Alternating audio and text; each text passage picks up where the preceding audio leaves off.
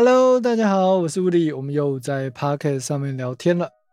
那很抱歉，礼拜天呢去骑摩托车了，所以礼拜一呢想说赶快来拍个影片，可是礼拜一的课又很多，只好拖到礼拜二，然后才来拍片。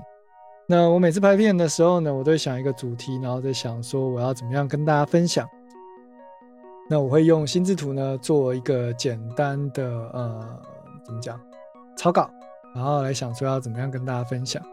那今天想要分享的主题就是你几岁了？你还有多少时间可以从一个全新的乐器开始学习怎么样编曲、录音，然后制作数位音乐？嗯，这节内容呢是为什么样子的人所呃整理的呢？首先，我在想，有的人他可能还是学生，哎呦，不小心动到麦克风。有的人他还是学生。那呃，有的人他可能是老师，吉他老师、贝斯老师，那他们花很多时间在练习乐器，所以没有额外的时间，还可以再来做一些呃网络上的资料搜寻了。因为我相信很多吉他老师、贝斯老师、乐器呃，比如说钢琴老师，他们可能都要花很长时间教课，然后练习，所以要再挪出时间自己去自学数位音乐的第二道软体呢，其实嗯蛮吃力的。有些人。他可能这方面比较不擅长，但并不代表他们的呃音乐能力不好，只是说有的人他是走演奏挂的，有的人是走呃呃，其实我觉得编曲有点像是写程式啊。好，等下后面我们再讲。然后再来就是社会新鲜人，你可能已经有在上班了，然后你下课的时候想要多学一点东西，啊，对不起，不是下课，下班，下班的时候可能想要多学一点东西，那或者是你已经为人父母。然后你一直有一个音乐梦，现在呃没有经济上的压力，然后有额外的时间，呃儿女呢都各自有自己的家庭，哦，像这样子的人呢，其实也曾经出现在我们的学生群中啊，已经退休人士也是有的。那接下来呢，我看了一下我的 YouTube 的平台呢，在我们的后台的呃年龄层大约是十八到二十四岁占了六十三 percent，那二十五到三十四岁的这个年龄层呢占三十二 percent。基本上呢，我在猜想，超超过三十四岁以后的人呢，可能对于音乐的这个呃梦想跟期待，相对的会少了许多，可能会回归现实面。但是我觉得，嗯，就好像我认识一些新朋友，他们都问我说：“哎，你是做什么的？”我说：“我是教编曲，然后电脑音乐制作的。”他们就问我说：“哎，谁会学那种东西啊？学那个可以干嘛？”我就说：“就好像你去学插花，你去学瑜伽，你去学健身，可以干嘛？”满足你自己对于呃这一项兴趣的嗯热情吧，我想。所以其实只要你对于音乐还有热情，或者是嗯在你人生中曾经想要完成这件事情，你都可以来参与我们的课程。当然，在这一集里面呢，我也会分享说呃你要自学有什么样的方法哦。那当然，在我们的呃后台里面也可以看到有四十五岁到五十四岁的年龄层，但非常非常少。哦，所以这一集呢，我会针对大概十八到三十四岁的人呢，做一些建议，然后也分享我在十八到三十四岁这一段时间到底在做什么。这样，再来就是年龄层，呃，在我们的 YouTube 的后台呢，百分之九十八 percent 到一百 percent 都是男性，所以我在想，也许我们以后的呃 YouTube 的不是视频，对不起，影片呢，影片应该要嗯更更随性一点，更。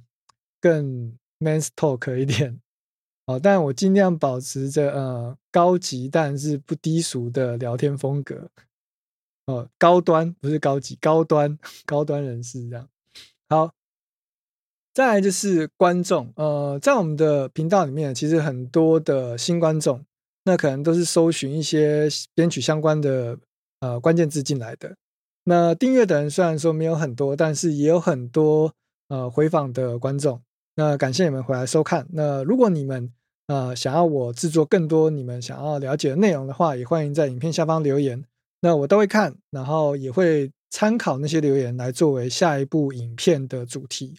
那请原谅我在信件呢、email 以及呃脸书的回复，还有 IG 的讯息回复上呢不会那么的快，因为可能我大部分上课时间，但不可能划手机嘛。那下课以后呢，可能就要剪影片，然后还要。传影片给学生，然后还要呃做一些教材，甚至我自己的私人的休闲或者是活动，所以我不会一直在脸书或者是 IG 上面看讯息。所以如果你们想要呃了解课程呢，你可以在影片下方留言，或者是直接填写报名表，或者是呃你也可以寄信给我啦，或者是脸书、IG 之类的私讯。只是说我会统一在呃视频里面做回答啊，影片里面做回答。糟糕糟糕，最近网络用语很多时候就是你会不知不觉的 改变你的习惯哦。那我知道有的人会讲视频啊，有的人会讲影片，然后反正都一样东西，大家不要太敏感，OK？还是我自己很敏感。好，我们继续哈，在我们后台可以看到，目前呢，我们的观众有百分之六十四是来自台湾，那也有香港以及日本，甚至澳门、马来西亚的观众，但相对来说是少非常多的。主要的客群还是来自台湾，那可能是因为我们的影片呢是从台湾上传的关系，呃，但是我相信也有很多香港的朋友啦，或者是呃马来西亚或其他的华语地区的朋友。因为在我们的呃线上课程里面呢，也是有很多的学生是不是台湾的呃华人，他是可能马来西亚或者新加坡啊，或者是呃香港都有啊。那如果说你听得懂中文啊，或者是普通话，那你就可以来上我们的课程。上课的时候呢，虽然我可以听得懂一点点的广东话，但是 set team 在讲啊，所以可能还是会以中文为主。OK。那程度来说的话呢，嗯，这一集的内容是否什么都不会的素人？就是说你要上这个课，其实你不需要会任何的乐器基础。那当然你要学数位音乐，即使你不是上我的课啦，你要在网上自学，其实你也不需要有太多的基础，但是就是你要花很多时间去搜寻资料。那如果你已经学过一些乐器的入门者，或者是你是呃教导某些乐器的老师。我觉得在这个时代里面，学习数位音乐制作是非常必要的一个技能。那虽然说我可能有一点优势，我会呃一些剪片啊、制作网站啊什么的，但是如果你会数位音乐的这些制作软体呢，你可以更有效或者是更有趣的活化你的教学内容。所以嗯，在未来啊，每一个音乐老师，我觉得好像都一定要具备对于 DAW 的了解及基本的操作能力。那毕竟是整个时代在改变，比如说像现在网络这么发达，然后当然啦，学乐器还是要一对一，可是你要怎么样让你的课程可以更跳脱出来一点？比如说像现在，嗯，教乐器的人这么多，教钢琴的人超多，教 piano 的人超多，哎，我在讲什么？好，教吉他的也超多，讲教贝斯也超多。那怎么样跳脱出来？就是你有没有自己的一个风格？然后你有没有呃，可以很快让学生了解，或者是怎么样去规划你的课程？因为我知道，就连我自己也是呃，大学就出来教课，但一开始教的不是很好。可是在这过程中，我一直不断的在想，我要怎么样教可以让学生能够更快吸收。每次遇到呃吸收比较不是那么快的学生呢，我我都会思考说，怎么样可以让他呃更想要上这个课，或者是呃怎么样让。课程可以针对不同的人有不一样的律动，或者是不一样的进程。呃，这也是我在上课的时候，如果你以后会看到一些我上课的一些剪影，我会跟一些学生沟通说，哎，他们愿不愿意分享，就是我们上课的部分片段，那会放在我的网站 listway.com，跟想要上课的人大概分享一下，让他们了解一下上课的状况。所以我可能会整理一些片段，当然时间很忙，我会尽量抽空时间去整理这些东西。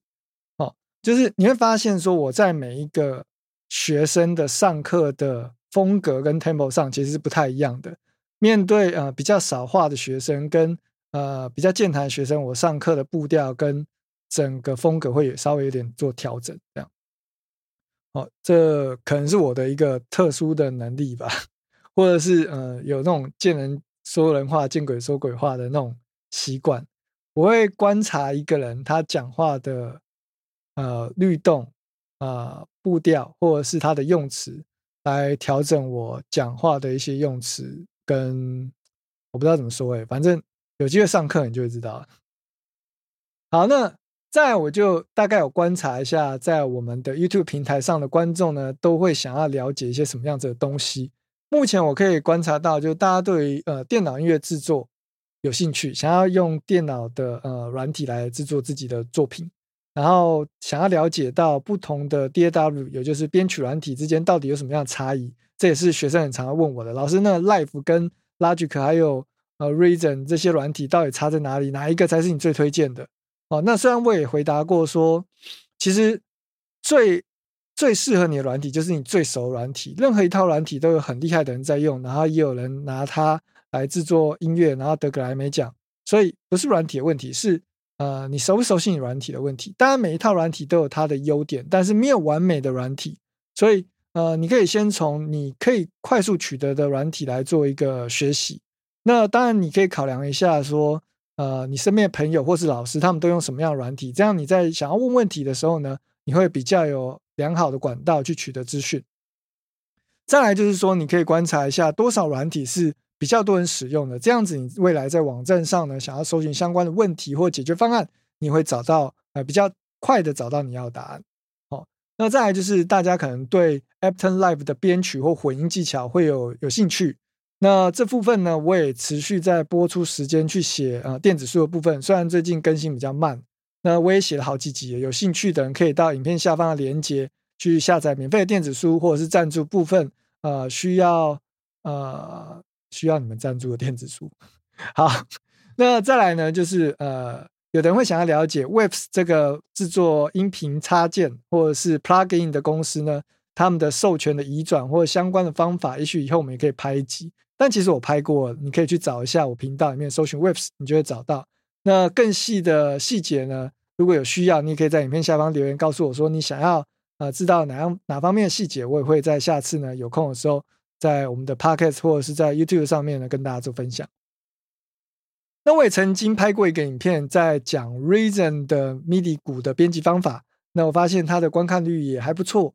那其实呢，呃，每一套软体的编辑方法呢，都大同小异，它的主要概念是一样，只是说软体的操作，它的 UI 的界面，也就是使用者界面的使用会不太一样。那根据不同的软体，它因为呃设计不同，还有它的嗯。你制作流程的理念不同的关系呢，在操作上会稍微有点不一样，但是呃，基本上观念概念是一样，所以不管你使用任何一套软体，呃，都可以套用这样子的一个观念。那在我们的课程里面呢，也会从循序渐进的方式呢，教你怎么样子先从 Open Book 看着我的讲义，然后边做边看边操作，以及到最后的用耳朵去听。啊，你喜欢的歌曲的节奏是怎么样子营造出来？怎么样子编出来？怎么样打出来？然后还有表情要怎么样去制作？接下来呢，还有混音入门的相关知识。呃，混音其实是一个非常长远的一个训练，它并不是说你买了六个小时的课你就会混音了。因为混音的课程呢，它主要是耳朵的训练，并不是软体的操作。虽然你知道每一个软体的功能，但你不一定就能够把音混好。这是我这几年来呃研究混音的一个很大的体悟，就好像剪刀你会用吧，我也会用，但是你会用剪刀做纸雕吗？有点难，对吧？菜刀你会用吧？但是你可以用菜刀把一颗西瓜雕成一个龙凤呈祥图吗？应该也没办法，对吧？所以那个是技术的累积，你要练你的刀工，那混音就是要练你的听力，练你的判断力，所以这个是必须训练的，你必须要从。呃，以我的方式啊，我会先从鼓来讲怎么样子做音量的平衡，然后鼓的音色啊，每一个不同的频段，它对鼓的音色会有什么样子改变。虽然我不是混音很厉害，但是我觉得我可以很轻易的，应该不是说轻易啦，就是我可以用很简单的方式让你理解，说你现在用这个工具到底在干嘛，然后怎么样子去去训练你的耳朵。也许以后我们也可以在。在嗯，把我学的东西呢拍成影片跟大家分享。我希望啦，如果影片有人想要看的话，因为有时候我拍教学类影片会比较比较严肃一点。那嗯，我在调试，那在在 YouTube 跟大家分享。好，那接下来就是有的观众可能还会想到，就是想要看音乐制作器材的开箱。那以前呢，我都会自己买一些器材来开箱，然后想说，呃，如果大家有兴趣的话，我们可以做个团购啊，或者是帮学生做购买。但是我发现大家都会自己去买啊，所以他们也不跟我买。那他们不跟我买的话，我做些拍箱其实也没有太大意义。为什么说没有太大意义？就是我需要的器材其实并不多，我只要一个键盘、一个滑鼠，我就可以做音乐。我甚至不用 keyboard。那我买这些东西呢，其实只是出于一个好奇，跟想要研究看看这些东西到底在干嘛啊。那有的学生会问我说：“老师，你有没有时间拍一些马逊的教学，或者是你有没有开马逊的课程？”其实要教也是可以，因为概念是一样，只是说这些东西呢，不管是 MIDI 键盘、Push，或者是 Launchpad Pro，或者是马逊，它都只是一个遥控器。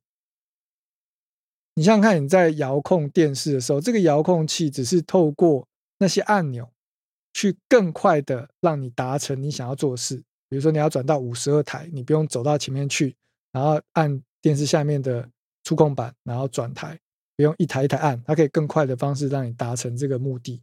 那这些呃数位音乐的器材其实也是这样的，就好像硬体的器材跟呃 plug in 其实是一样的效果，那只是说它们的特性不一样。呃，又就以咖啡来举例好了。呃，analog 的音频硬件呢，也就是比如说实体的，啊，你在录音室看到那些机器啊，就像是研磨的手磨的咖啡豆，然后把它泡成咖啡，然后很讲究，然后比如说要起泡啊，要几分钟啊之类的。那那些 plugin 呢，就比较像是三合一的冲泡咖啡，它是比较价格比较便宜一点。那味道呢，可以做的有点像，但是它会有一种嗯三合一咖啡的那种风格。但我也不是说 plugin 就是三合一咖啡就不好啊，所以泡的好不好喝，主要还是看泡的人哦。所以混音混的好不好，主要还是看混音的人，并不是插件多少钱。当然，好的插件可以让你更快速完成一些事情。那不好的插件呢，如果遇到对的人，他也可以发挥。蛮大的效益，CP 值也会蛮高的，所以最主要还是使用的观念跟使用的人，他怎么样去使用这个工具。哦，好，那如果大家看完这一集的 Podcast 的影片，或者是听完这一集 Podcast，你也可以在下方留言说你想要了解哪一方面的资讯，那我在未来也可以拍影片跟大家分享。首先，第一个我可以分享的有作词作曲，还有。乐器演奏的话，我比较不敢说可以分享什么东西，我只能分享比较入门的。因为我最近其实自从我开始研究电脑音乐制作以后，我就很少去啊练琴啊，就是虽然说偶尔还是会拿起来练一下，但是其实练琴就是它是比较偏向呃反复不断的做同一件事情，就练功啦啊。那后来我就比较倾向就是动脑写教材，想说怎么样去制作一些。内容我比较喜欢制作一些内容，所以练琴的这个时间相对我就减少了一些，所以我不敢说自己吉他弹得很好，或者是钢琴弹得很好，就是在编曲上面呢，绝对是够用的。所以如果说你不会任何乐器，我可以很有自信的告诉你说，即使你不会弹钢琴或吉他，也是有办法做出自己的音乐的。那未来我会分享一些啊，怎么样做这些东西的办法。而且想要分享的东西太多，但是可以拍影片的时间太少，那再加上我要上课的关系。所以很多时候就是上课的时候，我可以直接很快的分享，因为每一个人状况我都了解嘛。那如果要拍 YouTube 的话，就会有很多顾忌，比如说这些东西，呃，要怎么讲才不会被酸民酸，或者是要怎么讲才可以呃有趣一点哦。那嗯，这是需要设计的啦。我觉得 YouTube 的影片是这样哦，所以我想想看要怎么样做这些动作。但我现在就是。尽量保持在每个礼拜更新一集 Podcast，或者是像这样视频，哦，又讲错，这样影片的方式呢，来跟大家分享。OK，那目前我在后台看到，就是比较多人看的影片有，呃，比如说各大 DAW 之前之间的差异啊。曾经我也想要做一集，就是说，如果一样的事情在不同的 DAW 里面要怎么做，然后它是流程比较快吗？还是比较麻烦呢？还是？呃，效果会比较好啊，就想要做这样子一个特辑，但是这样子一个特辑，我觉得有一个缺点，就是观众群会分散，就是你没有办法抓到某一个软体的群众。那再来就是说，大家也会一直在那边想说，到底要买哪一套软体比较好，所以我也不太想要一直做这一方面的影片，就一直做比较的影片。但有有时候有趣的时候，可以大概做一下啊。那为什么会做 Life 这套软体呢？是因为目前所有的硬呃，就刚刚讲的那些遥控器啊，马逊啊，然后就 Pad Pro 啊这些东西，他们都是以 Ableton Life 为主要的赠送软件。就是你买这些呃控制器的话呢，它就会送你这个 Ableton Live 的序号，所以很多人可能免费的就可以得到这个序号，然后就可以参与我们的这些影片的教学内容。那 Studio One 也是，因为它有提供一个免费的，你只要注册账号，你就可以使用了，你什么东西都不用买，你就可以呃使呃可以获得一个 Prime 版的 Prime 版的免费版本序号。那这个软体呢，其实就可以录 Podcast，就可以做录音的动作，只是你的插件比较少，然后你也没有办法用使用第三方的插件。但如果你买他们家录音界面或者是其他的器材的话，就有机会获得他们家的那个呃软体序号。那另外就是说，如果说你是学生的话呢，你也可以透过教育版的方式呢，来获得比较便宜的软体价格哦。所以我觉得这两套软体呢。目前因为 Studio 它在台湾呢更换代理商的关系呢，所以未来我还不确定能不能帮大家服务，就是取得序号。但是如果你在 Apton 啊这套软体上想要获得呃优惠价格呢，也许你可以跟我们联络。那影片的下方呢也会有我们的 IG 以及脸书的资讯，你可以再去影片下方找。OK，那再来呢就是未来呢我可能会 focus 在。几件事情上面，第一就是 Studio 跟 Ableton 的软体，然后还有编曲跟混音相关的内容。那当然，实际的状况还是看这部影片，或者是呃，大家大家大家在 Podcast 或者脸书的留言的反应怎么样来做，就最后的决定啊。但多数的情况，我还是以当下我想要 我弄我拍什么影片比较方便为主了。好，接下来呢，我们就回到我们的主题，就是你几岁，你还有多少时间可以从一个全新的乐器开始？比如说，你从十八到二十四岁这段时间接触乐器，我觉得你还有蛮长的一段时间可以去呃雕琢自己，所以你可以学一个有和声的乐器，比如说像钢琴啊，或者是电吉他、木吉他，或者是 keyboard、MIDI keyboard。哦，那之前我介绍那个 Melodix 的。呃，软体呢也可以协助你去学一些基本的电子鼓或者是钢琴的 keyboard 的输入。那那部影片的连接呢，我会放在上方，上方哈。那大家可以点那个 link 去看。再来就是说，嗯，二十到三十五岁呢，基本上你可能已经开始上班了，然后很忙，所以我会建议，如果你只是想要创作一个自己的音乐，你不用再从头想说我要去学一个吉他或学一个钢琴，你可以直接。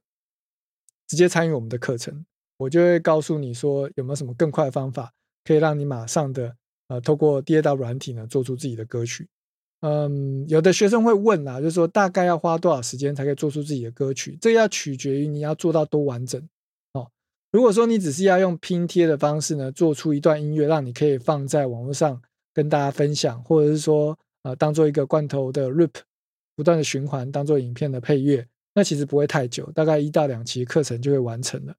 那但是如果说你想要完成真的像流行歌那样子的编曲，那我们会讲到钢琴的演奏方式，怎么样去呃用 MIDI 编辑的方式呢来输入钢琴的演奏各种不同演奏技巧，然后伴奏方式，还有吉他，吉他如果你不会弹吉他，怎么样用 MIDI 去编，然后还有贝斯啊滑弦啊，然后啊闷音啊这些要怎么做，都可以用 MIDI 来做。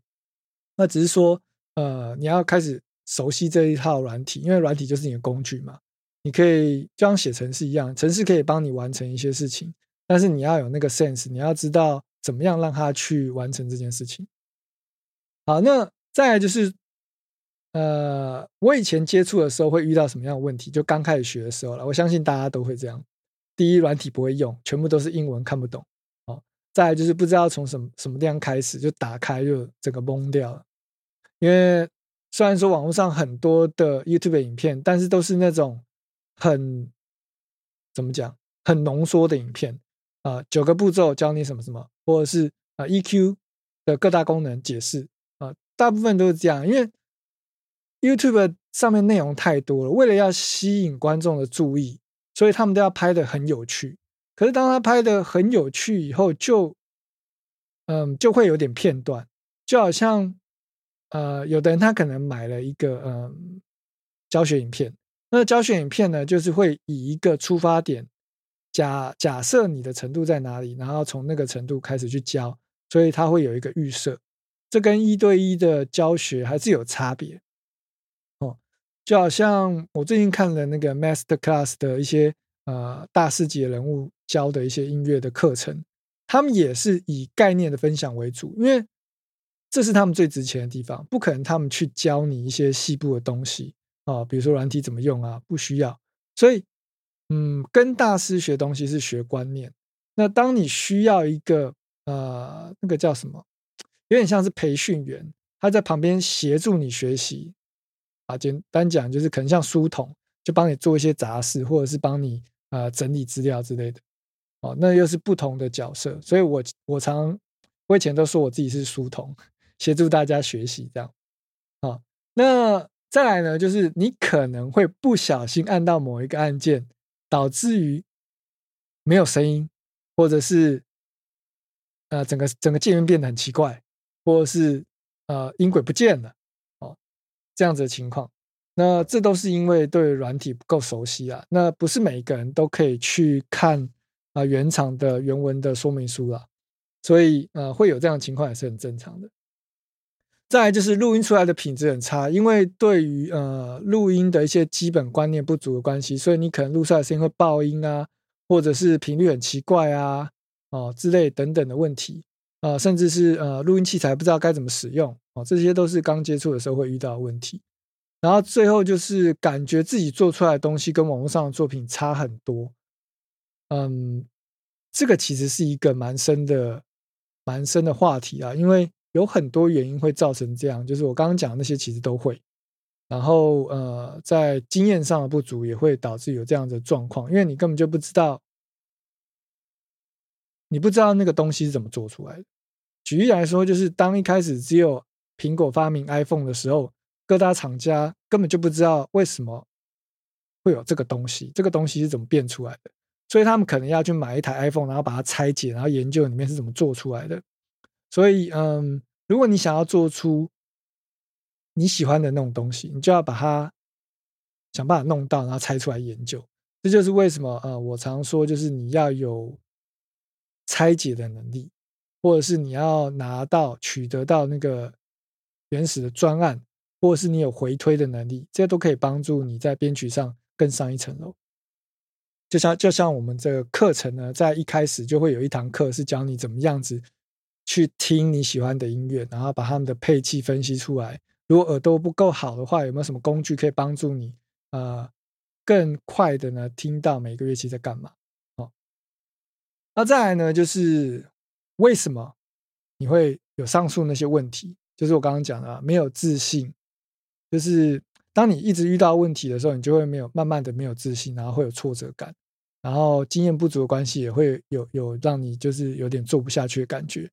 然后再来就是决心不够啊！如果你决心够的话，你会想办法突破它。就像我上一集讲到，你要问自己，我要怎么样达到那个目标，而不是问自己。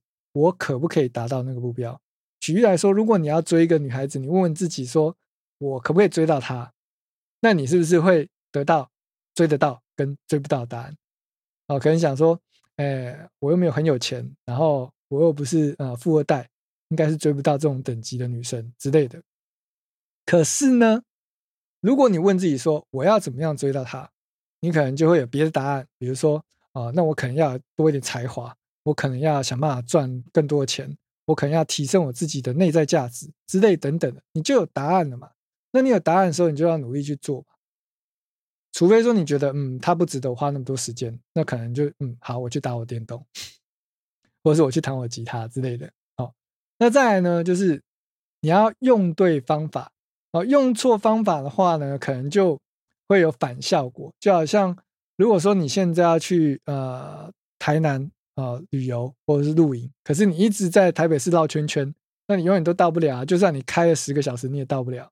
所以你要用对方法。好，那再来就是把想办法把资源用在重要的地方。比如说，你刚开始加入这个，嗯，不是说加入，就是你刚开始踏进去这个数位编曲的领域，你会发现好多东西要买，录音界面、麦克风什么八八八。所以如果你又把这个时候你的唯一的预算拿去买一台 Mac 电脑，你就没有钱买这些器材了。那上我们的课，或是我之前的影片，都有讲到说什么东西才是你最需要的。你最需要的是一台嗯，是一台什么？好，最主要是看你现在的状态是在哪里。如果说你是一个吉他手，你想要录你的吉他，那你应该先把钱拿去投资录音界面跟麦克风，然后买到好的录音界面，因为有的录音界面太烂会有延迟的状况。那如果说你是不会乐器，你要学数位音乐编曲，那当然你要一个够快的电脑。那如果你现在电脑跑得动，你就暂时不用买嘛。你可以把这个钱拿去买软体，让你可以先熟悉软体。那如果说你买一个 keyboard 送软体，那当然是买 keyboard 啊。所以不同的情况，呃，你的资源要投资在不一样的地方。再就是，嗯，怎么样子可以帮助你更快学习？第一个就是找学习对象。你要想，嗯，不管是你喜欢的偶像或艺人，或者是音乐制作人，你可以多看他的影片。去了解他的思维，那或者是说，你可以找一些喜欢的 YouTube follow 他的影片哦，然后呃，慢慢的，因为其实一部影片你就学不到什么东西，你要看很多影片。那如果你没有那么多时间看影片，你可以像我一样，就是在做家事的时候或做其他事情的时候，眼睛不能停下来，不能好好坐在电脑桌上的时候呢，戴蓝牙耳机啊，不断的听他的影片。因为我相信你都是看中文的，所以你可以用听的，或者是你可以去 follow 我的 podcast。在 Google 上面搜寻胡先生的脑内鸡汤，你就可以呃在边做事的时候，或者是骑呃骑车可能有点危险，那没关系，散步遛狗的时候你都可以听。好，那重点是他能不能教你呃持续前进，或者是你能不能理解他讲的方式？所以如果说你听我的 Podcast 或者是看我的影片，呃，你觉得很难理解，很听不懂。觉得我教的很不好，那你就不要来上我课。但如果你找一个老师，你只是看他的作品，只是看他的呃一些文凭，我觉得那不一定会代表他教的内容你会很很快速的吸收，或者是适合你。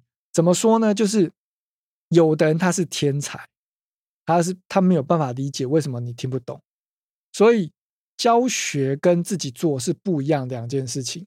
好那训练你成长跟告诉你他怎么做又是不一样的两件事情。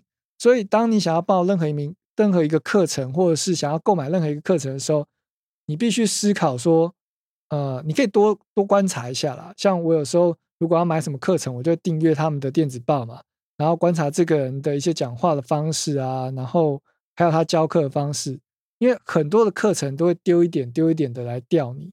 就包含我现在做 YouTube 这件事情，我也是想要让你多了解我上课的一些方法，然后顺便分享一些资讯，让经费比较少的人，他们可以啊透过这样的影片或者是 Podcast，可以慢慢的了解一些东西。